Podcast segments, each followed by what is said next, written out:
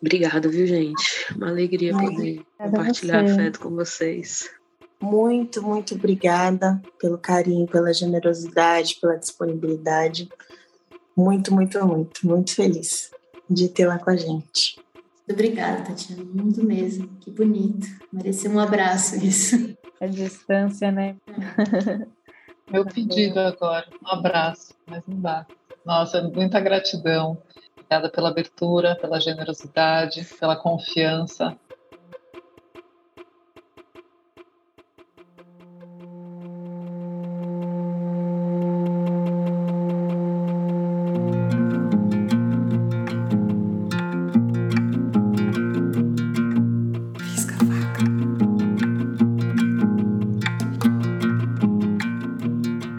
Essa é a segunda temporada do podcast Risca Faca, uma realização do Goethe Institut.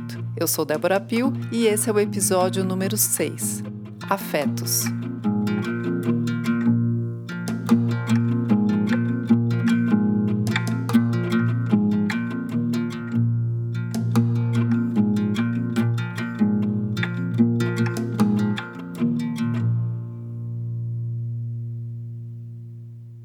talvez seja piegas mesmo. Uma ideia transformadora de amor, como algo que seja muito da nossa jornada aqui na matéria, oferecido para a gente pela criação, a gente pode chamar de como a gente quiser, Zambi, Deus, a grande mãe, sabedoria universal, cosmos, o jeito que a gente quiser chamar, tá valendo. Mas essa grande generosidade de confiar na gente no planeta, nas outras pessoas todas, humanas, não humanas, não bichos até, né? Confiar na água, confiar no vento, confiar na terra, confiar nas árvores. Isso para mim é amor, sabe? Essa grande possibilidade de estar, de ser e ser junto e continuar sendo de formas que não destruam os arredores. Então, só pode ser uma experiência libertadora, só pode ser uma experiência coletiva, só pode ser uma experiência profundamente subjetiva, só pode ser uma experiência sagrada e só pode ser uma experiência transformadora. Sendo muito simples, né? Sendo a coisa mais simples. Hoje a Tatiana Nascimento é uma pessoa assistindo o voo das andorinhas da janela enquanto a bebê dorme. Brasiliense, palavreira, pensar alto amor tem a ver com questionar o lugar da afetividade construída a partir desses modelos coloniais da pedagogia heterocis-normativa do romance que eu aprendi nas novelas, que os seriados insistem em reproduzir ainda, brancos ou não, principalmente os seriados negros que eu assisto ainda reforçam muito esse lugar é, mononuclear, heterocis-normativo, com um tipo de moral familiar específica relacionado à reprodução, a papéis de gênero e tal. É, então, conseguir me desvencilhar, ou pelo menos ver que eu fui muito doutrinada por isso, é um passo na reconstrução do alto amor, assim.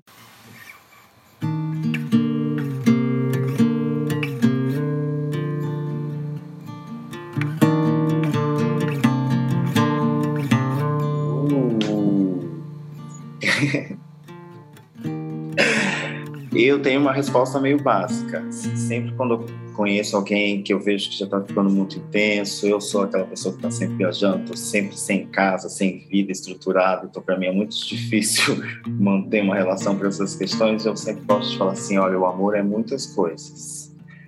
Para mim, ele é principalmente amizade. Então, algo a gente vai ter. A gente vai se ajudar, a gente vai se conhecer, mas o amor ele também são as relações familiares, são essas imposições sociais que a gente tem de cuidado e de carinho. O amor ele também é sexo, ele é prazer, pode ser individual, pode ser coletivo. E aí, aos poucos, você vai tateando o que vai ser o amor para mim em relação ao outro, que realmente ele é muita coisa. Eu sou Rafael RG, Geralmente eu me identifico como artista visual, mas sou uma pessoa aí no mundo. Eu sou nascido em Guarulhos. Já faz alguns anos que eu não moro em Guarulhos, mas eu sempre acabo voltando lá, porque os meus pais estão lá. E eu, junto com os meus irmãos, divido a função de cuidar da minha mãe. E recentemente eu estou morando em São Luís do Maranhão. Faz um ano que eu cheguei nessa ilha e vim para ficar 15 dias e acabei ficando. E não à toa que aqui é conhecido como a Ilha do Amor ou a Ilha Magnética, né? Então parece que é verdade o que dizem sobre esse território.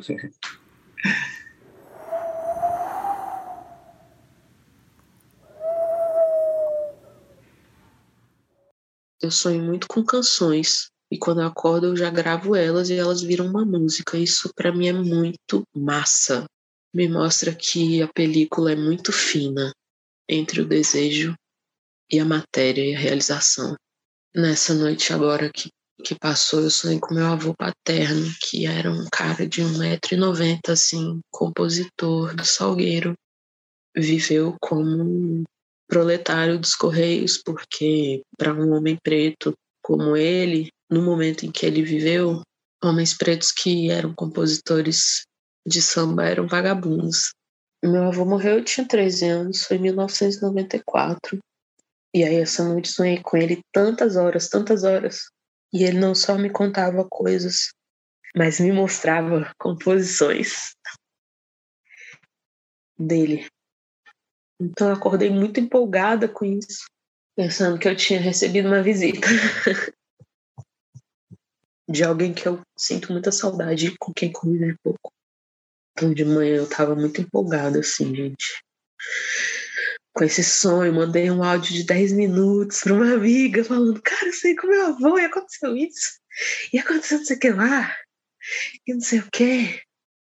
Acho que eu tava dizendo para ela da minha alegria de poder sonhar com meus mais velhos e saber que eu tô seguindo profundamente passos que eles não puderam dar com ênfase, talvez com a ênfase que gostariam de ter dado, né? Todos esses fatos incomuns transcendem o nosso entendimento.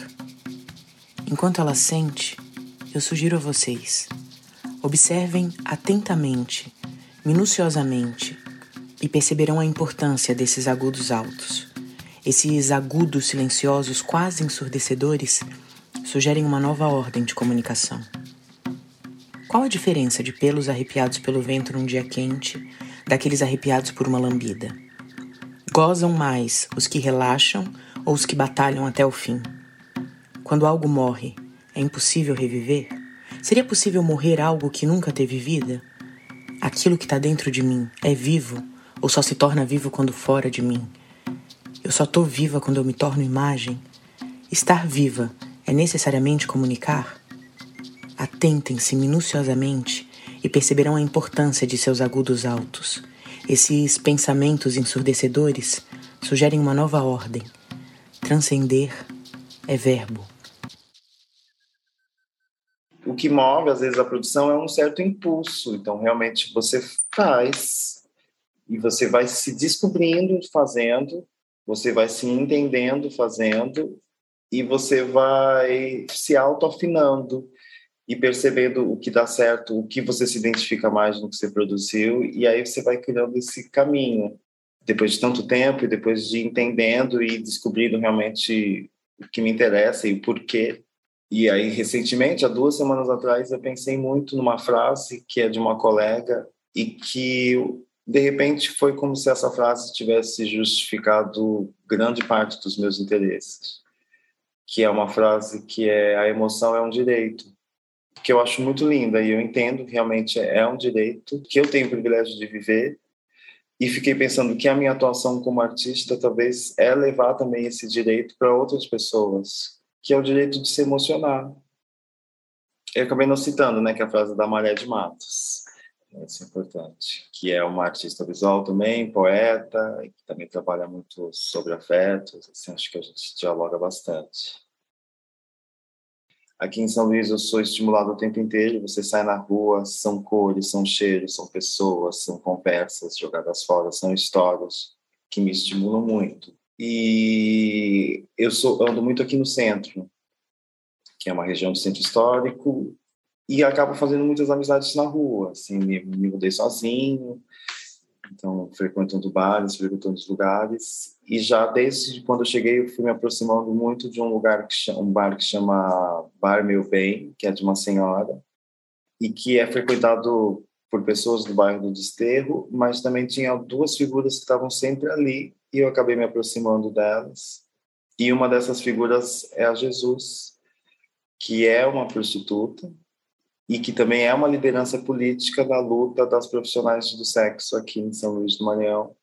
Ela tem 58 anos, né? Ela já é, tem uma idade a qual a gente não não acha muito comum ainda estar ativa nessa profissão, mas ela é ativa. E a gente às vezes se encontra, sai para almoçar. Eu já ajudei, ela faz às vezes umas feijoadas para arrecadação de de valores para projetos sociais, né? Então, ela, distribui é, kits de saúde para outras profissionais do sexo mais novas, assim, tem todo um engajamento.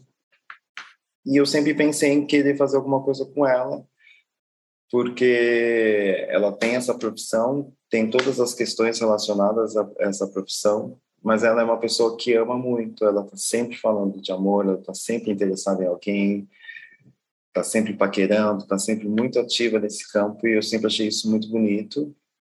E agora a gente realmente está conseguindo oficializar um projeto.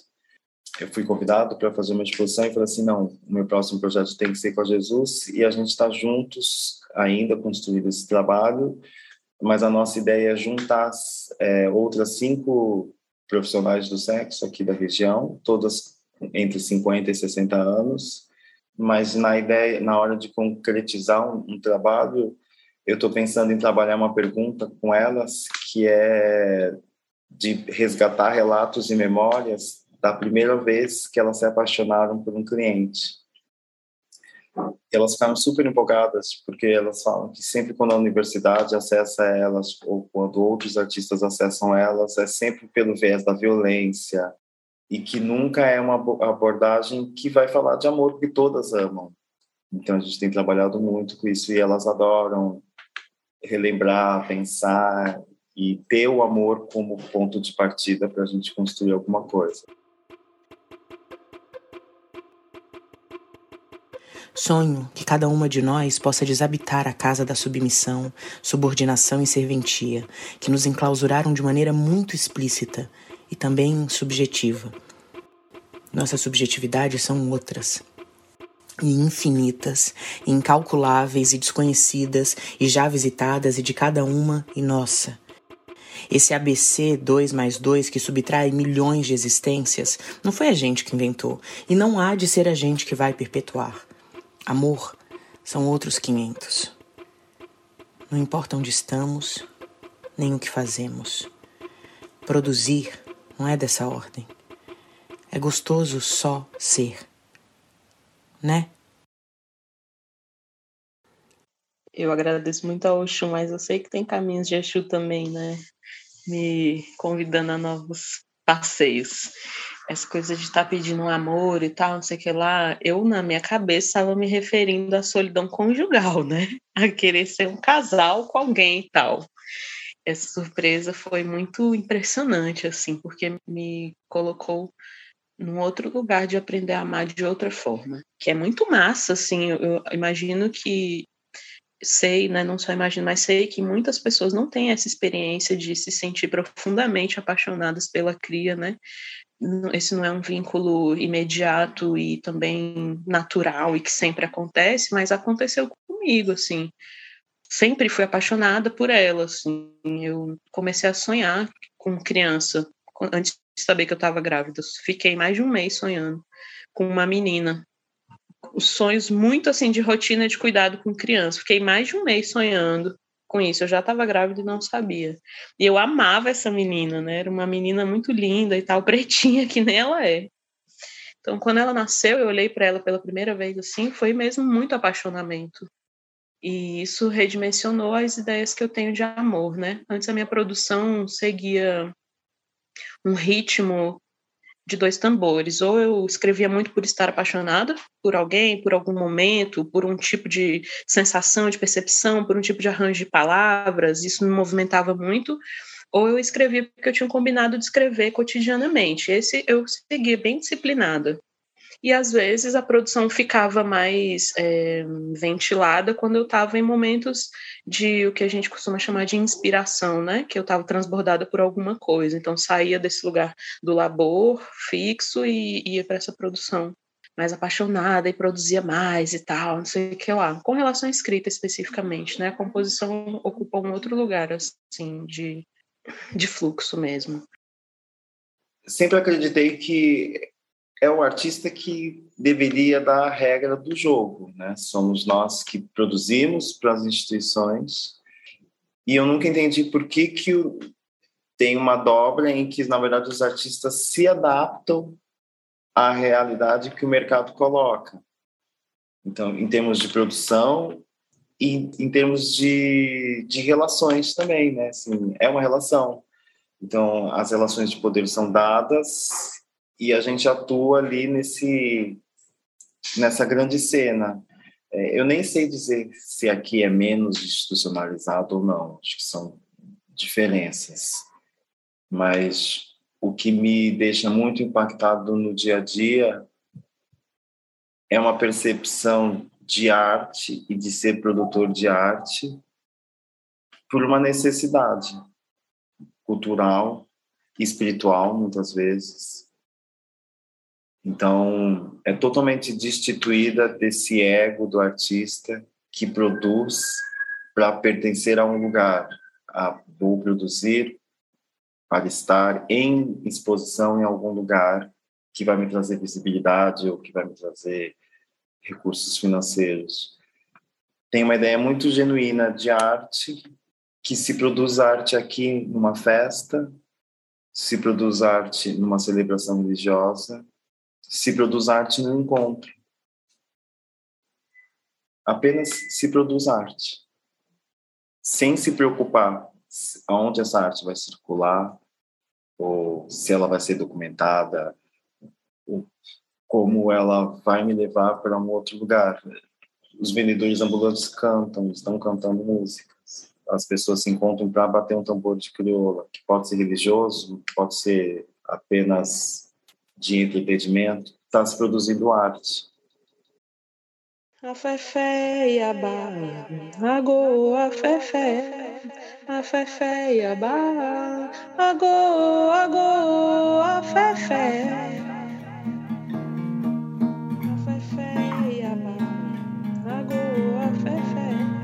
Aprender a tempestade, soltar seu peso, secar o sol, rugir, trovões, derramar a tempestade, despir de peso, pairar no sol, cantar trovões, suceder a tempestade, fluir seu peso, beijar o sol, gozar trovões, antecipar a tempestade, ruir seu peso, lunar o sol, cuir trovões, para que nada te desfaça, se refaça, se refaça, se refaça, se refaca. Querer é poder. Eu ouvi isso muitas vezes, eu sempre me perguntei por que juntar querer e poder no mesmo pensamento. Eu não quero poder, eu quero ser. Traduzir para mim em desejar é ir. Depois desses anos de fechamento, enclausuramento, medo, incertezas, baques e delícias de se saber quem se é no mundo corre solto, o meu desejo é botar reparo nas delicadezas da vida nos pequenos cuidados das relações, nos afetos e na ação de quem ama e não precisa dizer, porque se faz, e se sente o sol batendo na pele, o vento na folha, o exercício de não deixar a buzina dos apressados afetar, achar graça das idiosincrasias dos amores, rir de si, ser algo que toca a subjetividade, que alcança pequenos voos e se alegra com isso.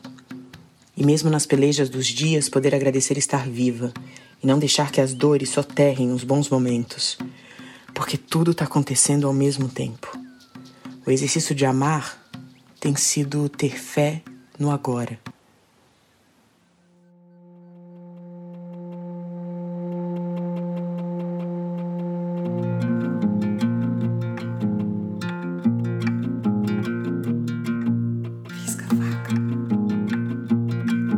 Foi o sexto e último episódio da segunda temporada do Risca Faca, um podcast do Goethe Institut.